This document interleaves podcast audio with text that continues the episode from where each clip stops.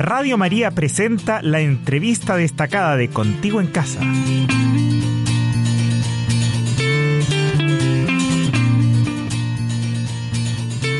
Está conectado nuestro invitado en el día de hoy. Vamos a hablar con el abogado Cristóbal Rabi. Él es abogado laboral del estudio Prieto e integrante de Fundación Pro Bono. Muy buenos días, Cristóbal. ¿Cómo está usted? Hola, muy buenos días, muchas gracias por el contacto. No, gracias a usted por su tiempo para hablar sobre un tema eh, bastante importante para todos los trabajadores que, que en el fondo se desempeñan en distintos lugares, eh, que son los accidentes laborales, Cristóbal. ¿Qué se entiende por un accidente laboral? Comencemos por el principio. Bueno, efectivamente es un tema es un tema muy relevante porque nadie está lamentablemente, digamos, ajeno a, una, a un accidente en su lugar de trabajo lo que primero es importante señalar es que eh, el concepto de accidente de trabajo está definido legalmente de forma bastante amplia, porque la ley dice que es toda lesión que sufra una persona con ocasión o a causa del trabajo y que le produzca incapacidad o muerte. Por lo tanto, en términos generales, cualquier eh, incidente o cualquier eh, lesión, como dice la ley, no sé, que ocurra en el contexto del trabajo, debería ser calificado como un accidente del trabajo. Perfecto. Al momento de sufrir un accidente, el trabajador, ¿qué debe hacer eh, para, en el fondo, eh, tener eh, los derechos pertinentes, en el fondo, la atención por un lado, pero también las licencias médicas correspondientes si es que fuese necesario? Por supuesto. Mira, todos los, todos los trabajadores en Chile están protegidos por un seguro de accidentes del trabajo y de enfermedades profesionales. Este seguro es eh, administrado por alguna de las empresas, ¿no es cierto?, que conforman la ley eh, administran este seguro, como son la, la H, ¿no es cierto?, o la Mutual, que son las más, las más conocidas, eh, y es financiado este seguro tanto por la empresa como por el trabajador, en el caso de los contratos a plazo indefinido, y en los contratos a plazo fijo o por obra o faena, el seguro es financiado exclusivamente por el empleador, ¿ya? Entonces, aquí es muy importante tener claro que el principal obligado en caso de ocurrencia de un accidente del trabajo es el empleador. Es el empleador quien debe derivar al trabajador a este organismo administrador del seguro, a esta mutualidad, ¿no es cierto? Y hacer la correspondiente declaración individual de accidente del trabajo. Esta declaración es importante porque a raíz de, de esto se activa, digamos, de alguna manera este seguro y el trabajador va a tener derecho a las atenciones médicas correspondientes y también a las licencias médicas en caso que este accidente le cause, ¿no cierto?, algún grado o algún tipo de incapacidad eh, eh, temporal, ¿no es cierto? Ahora, si es que el empleador es negligente y no hace esta declaración y se hace, digamos, eh, el, tonto con el, con el accidente, ¿no es cierto?, lo puede hacer el propio trabajador. Y esto es importante para que efectivamente el trabajador pueda tener las coberturas que otorga este seguro de accidente. Estamos conversando con el abogado Cristóbal Rabi, abogado laboral del estudio Prieto e integrante de Fundación Pro Bono. Em, Cristóbal, hacerle una pregunta. ¿Qué pasa en el caso del COVID? A ver, el, el, COVID, en términos generales, si es que efectivamente la persona se contagia en el ámbito del, del, trabajo, eh, va a tener derecho a eh, coberturas, ¿no es cierto?, de, de, este, de este seguro de accidente. Eh, ¿Por qué? Porque va a ser considerado o podría ser considerado también un accidente laboral, ¿ya?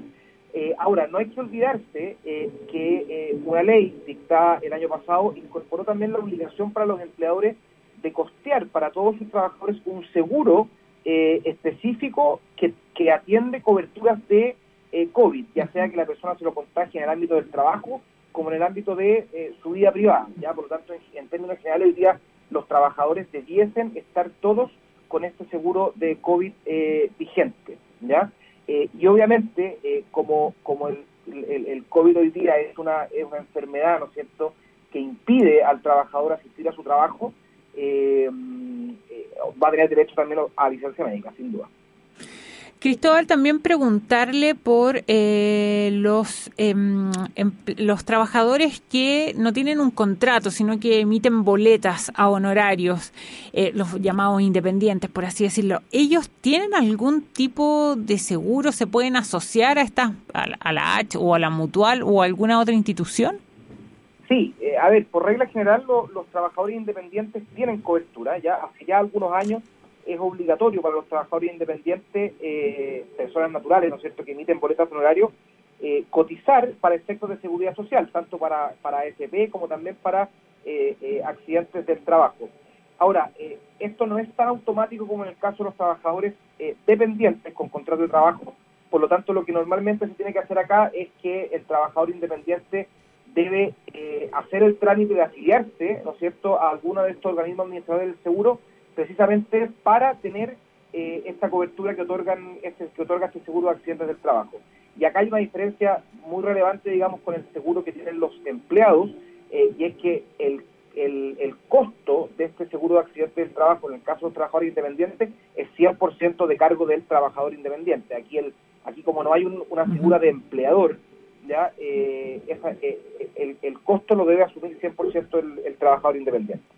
Pero como decía, en términos generales, sí tienen eh, cobertura hoy día. Perfecto. Cristóbal, preguntarle también por los accidentes de trayecto. ¿Eso también se considera accidente de trabajo? Por ejemplo, yo saliendo de mi casa, camino a la oficina, tengo un, accidente, choco, o choco la micro, por ejemplo. Eh, ¿Eso se, está dentro de este, de este accidente laboral o no? Sí, efectivamente la ley la ley establece que los accidentes de trayecto tienen la misma cobertura que los accidentes del trabajo. De hecho, son considerados accidentes del trabajo propiamente tal, ya eh, y por lo tanto tienen la misma cobertura. De hecho, las estadísticas indican que la mayor cantidad de accidentes del trabajo se dan precisamente en el trayecto. Ya por eso que muchas veces vemos campañas, ¿no cierto?, de que para que las personas eh, caminen, ¿no es cierto?, con ciertas precauciones eh, o, que, o que lo hagan con zapatillas, no sé, y no con zapatos porque es más, es, más seguro, etcétera. Eh, es, esto, esto es bien importante, sí, hay un tema que es bien importante considerar, que el seguro de accidentes cubre los, los, accidentes de trayecto en la medida que los mismos ocurran efectivamente en el trayecto directo entre la residencia y el lugar de trabajo, ya, y de vuelta, digamos, cuando uno va al trabajo, cuando uno vuelve del trabajo pero si el trabajador se desvía de su trayecto original y, por ejemplo, pasa a comprar a un supermercado y se accidenta en ese supermercado, eso no va a ser considerado un accidente de trayecto. O sea, solo lo que es considerado accidente de trayecto es el, el camino directo desde la residencia del trabajador a el lugar de trabajo y viceversa. Perfecto que, que, para tenerlo claro, eh, en el fondo, esa, esas pequeñas diferencias para que cubra realmente el, el seguro. Eh, Cristóbal, también preguntarle, eh, en estos dos años de pandemia vimos como muchas oficinas comenzaron a hacer teletrabajo y ahí el empleador estaba de alguna manera obligado a darle las mismas condiciones que tenía en la, en, oficina en cuanto a la silla ergonómica y una conexión a Internet, pero pero hablando directamente sobre eh, enfermedades laborales o, accidentes en el trabajo, si yo sigo haciendo teletrabajo, el, el seguro, em, el, accidente laboral también me cubre, por ejemplo, no sé, una discopatía, una tendinitis que generalmente afecta el, el tendón, la muñeca, eh, por trabajar en el computador, aunque esté yo en mi casa. Absolutamente. Eh, aquí lo que es importante es determinar si es que esa enfermedad profesional, en el caso de la tendinitis, ¿no es cierto?, es o no causada por el trabajo, independiente del lugar donde se presten los servicios. Si es que efectivamente la, la, mutualidad determina que esa enfermedad profesional o un accidente eh, determinado ocurre con ocasión o a causa del trabajo, ya que es la, lo, que, lo que exige la definición, va a tener cobertura independiente eh, que sea en el lugar de la oficina, en su casa, e incluso independiente de si es que las partes pactaron expresamente eh, eh, el teletrabajo, ¿ya? porque a veces puede suceder que algunas empresas de manera irregular, por ejemplo, que tienen, tienen acordado el teletrabajo, sin que esté firmado el anexo que debiera firmarse, y aún en ese caso, igual el trabajador va a tener eh, cobertura en el caso de que el accidente o la enfermedad ocurra con ocasión o a causa del trabajo. Perfecto. Eh, estamos conversando con Cristóbal Rabi, abogado laboral del estudio Prieto, integrante de Fundación Pro Bono. Cristóbal, las empresas que eh, tienen muchos accidentes laborales al interior de eh, sus faenas o, por ejemplo, en, en, el, en el día a día, que a lo mejor no es una, construcción o no una fábrica, sino que a lo mejor en una oficina, ¿Esas empresas o instituciones tienen algún tipo de fiscalización, de multa? Eh, sí, a ver, eh, lo que pasa es que efectivamente cuando una empresa tiene, eh, tiene muchos accidentes, Lo que sucede es que la tasa que ellos tienen que pagar por concepto del seguro de accidentes sube, ¿ya? A mayor, a mayor accidentabilidad, ¿no es cierto?, es mayor el riesgo, entre comillas, que asume eh, la mutualidad y por lo tanto va a cobrarle a esa empresa más. Por lo tanto, este es un primer incentivo para las empresas en orden a, a, gestionar adecuadamente los riesgos y a, y a, tomar las medidas para que los accidentes del trabajo no se produzcan. Porque si tenemos muchos accidentes del trabajo, vamos a tener que pagar más como empresa a la compañía eh, de seguro. Y en segundo lugar, eh, eh, cuando una empresa efectivamente tiene muchos accidentes, aumentan también las fiscalizaciones tanto de estas mutualidades como de la Dirección del Trabajo o incluso la Seremi de Salud, ya que también tiene facultades para, para fiscalizar y sancionar en el caso de accidentes del trabajo.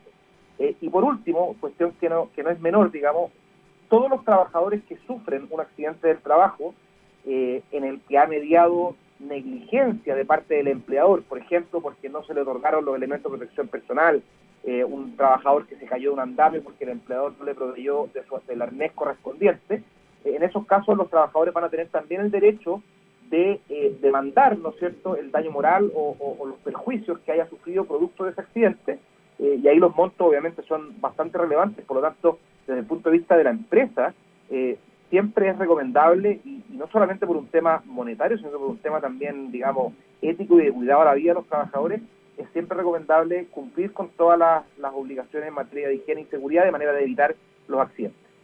Cristóbal, para ya cerrar esta conversación, ¿alguna recomendación para nuestros auditores? A ver, eh, yo siempre en, términos de, de, accidentes de trabajo y enfermedades profesionales, si bien el empleador tiene una obligación general de seguridad para con sus trabajadores, eh, siempre eh, la recomendación parte por el autocuidado, porque muchas veces eh, no existe la posibilidad real de realizar una fiscalización totalmente adecuada y por lo tanto los primeros llamados a cuidarse son los propios trabajadores, obviamente exigiendo y haciendo cumplir, ¿no es cierto?, la ley en términos de que se entreguen los elementos de protección personal correspondientes y que se le hagan las capacitaciones correspondientes. Y en ese sentido los trabajadores tienen mucho que hacer porque tienen todo el derecho de exigirle a sus empleadores eh, que les entreguen estos elementos de protección personal cuando se requieren para las labores y que los capaciten en los riesgos a los que están expuestos con su trabajo. Eso sí, eso sería yo creo los primeros, los principales consejos para evitar, ¿no es cierto?, cualquier tipo de accidente de enfermedad profesional, que es lo, lo más importante obviamente. Cristóbal, te quiero agradecer este contacto con Contigo en Casa, explicarnos tan claramente eh, este tema relevante que son los accidentes laborales. Que tengas una muy buena semana. Igualmente ustedes, muchas gracias por el llamado. Gracias. Conversamos con Cristóbal Rabi, abogado laboral del estudio Prieto e integrante de Fundación Pro Bono, sobre los accidentes laborales.